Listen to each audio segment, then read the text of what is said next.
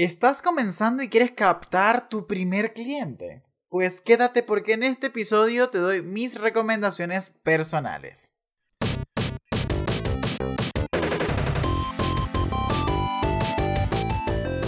Bienvenidos al podcast de Escuela Geek, creatividad y estrategia digital donde aprendes y aplicas. El primer cliente siempre he pensado que es mega importante Así pasen mil años y tengas cien mil clientes más, el primero siempre marca un precedente porque no es solo tu primera venta, es tu primer punto de partida para aprender y comenzar a evolucionar tu producto o tu marca. Por eso, en este episodio te quiero listar cinco aspectos mega importantes que yo considero que son vitales al momento de buscar ese primer cliente. Y ojo, no solo te sirven si vas en búsqueda del primer cliente, capaz te sirven para mejorar lo que hoy estás haciendo. El primer paso es prepararse. No prepararse para ir en busca del primer cliente, prepararse para recibir ese primer cliente. ¿Y por qué este para mí es el primer paso? Te cuento mi anécdota personal. Cuando yo estaba creando contenido, yo realmente no sentí que mi contenido iba a llegar al punto donde alguien quería una asesoría y nunca me preparé para eso. Cuando llegó, yo ni siquiera sabía cuánto cobrar, cómo cobrar o qué le podía ofrecer a esta persona. Y ahí viene el primer aprendizaje. Necesitas hoy que estás comenzando a crear contenido, que te abriste una red social, escribir en tu agenda o en algún documento qué servicios o productos puedes ofrecer, cómo te pueden pagar, a través de qué medio te vas a contactar con la persona, cómo vas a hacer seguimiento de ese servicio o de ese producto que estás ofreciendo. Para mí, ese es el primer paso. Ya cuando tengas un plan de contenidos, ya cuando tengas todo establecido sobre cómo va a ser ese contacto con el cliente, a nivel monetario, a nivel de asistencia, a nivel de producto, a nivel logístico, a nivel de entrega, a cualquier nivel, pero prepárate antes. Recién allí es que tú tienes que pensar en cómo te vas a dar a conocer. Y en este segundo punto es donde comienzas a proyectar tu contenido, a proyectar tu conocimiento. Lo primero es, obviamente, pensar en qué redes sociales se te va a hacer mucho más fácil encontrar a tu audiencia. No todo es Instagram. Puedes pensar en YouTube, puedes pensar en LinkedIn, puedes pensar en Twitter, puedes pensar en Twitch, puedes pensar en una multitud de redes sociales que seguro vas a poder conseguir a, a ese mercado que estás buscando.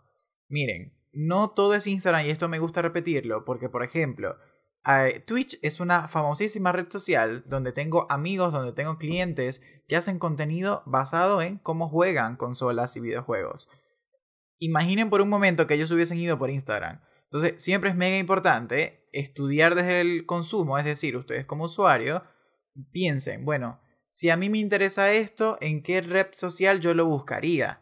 Y eso también te ayuda a tener un pensamiento. Bueno, capaz me conviene investigar con personas que pudiesen ser mis clientes en qué redes sociales están o qué consumen. Y aquí acudes a amigos, conocidos, que tú sabes que pudiesen contratar tus servicios y estar interesados y le vas a preguntar en cuál red social, qué les gusta consumir, cómo ellos buscan tu servicio o tu producto.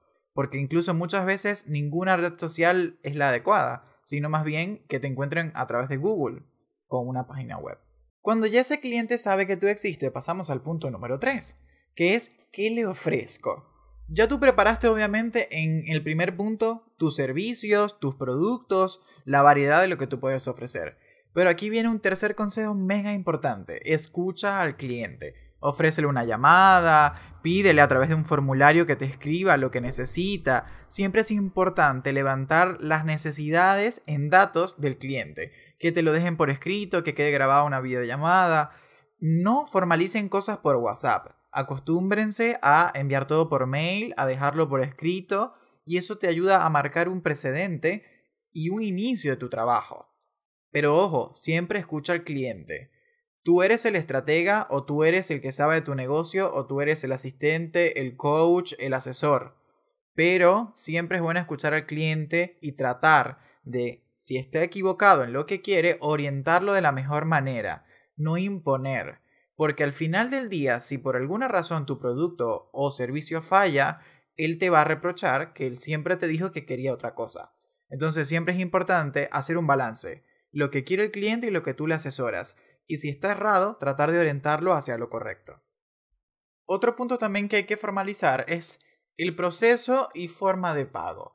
¿Cuál es el protocolo que van a cumplir las personas a pequeña y gran escala? Cuando tú comienzas a emprender y comienzas un negocio, obviamente en ese momento lo estás pensando en chico. Bueno, la gente me va a comprar a través de un mensaje de Instagram. Pero piensa en el día de mañana. Tienes que empezar a formalizar esos pagos y a crear un protocolo fácil de compra. El protocolo más tedioso es aquel donde el usuario tiene que dar mil y un vueltas para comprarte. Y también te quita tiempo a ti. Entonces, entre más tú puedas facilitar el proceso de compra, mejor. Mi primera opción siempre va a ser un sitio web, por la facilidad de todas las funciones que puedes tener en él. La segunda sería que hagas una especie de PDF con un catálogo o un documento, donde allí tengas todos tus productos, sea súper claro, con cada una de las condiciones, con cada uno de los pasos para que la gente te compre. Y pienses en las plataformas de pago. Es bueno que definas si te pueden pagar por transferencia, en efectivo, a través de tarjeta de crédito, vía PayPal, vía cualquier medio de pago. Y entre más opciones tengas, mucho mejor. Y siempre recuerda que sean poquitos pasos. No mandes a la persona que te escribe un comentario, luego al privado de Instagram, luego a WhatsApp, luego una llamada, luego un ritual. No, no, entre más fácil mejor y así tú también ahorras tiempo. Y finalmente el último punto para mí es el feedback post-venta. Señores, esto es mega importante. Muy pocas empresas, muy pocos emprendedores le preguntan a la persona que les compra qué tal el producto, qué mejorarían. Miren, yo me he topado escasamente con productos o servicios donde la persona luego de que yo lo, lo utilice, donde yo me había servido por, su, por lo que ofrece, me envíe un formulario preguntándome qué mejoraría, qué me gustó, cuál fue el punto fuerte, cuál fue la debilidad.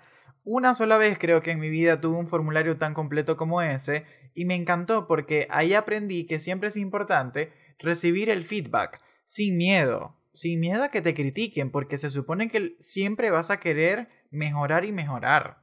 Debes tratar a todos tus clientes como si fuese el primero que tienes en todo el desarrollo de tu negocio. Y un consejo, el cliente no siempre tiene la razón y tú tampoco. La clase ha terminado. Toma tu lápiz, recoge tu cuaderno y recuerda que la mejor tarea para la casa es aplicar. No olvides compartir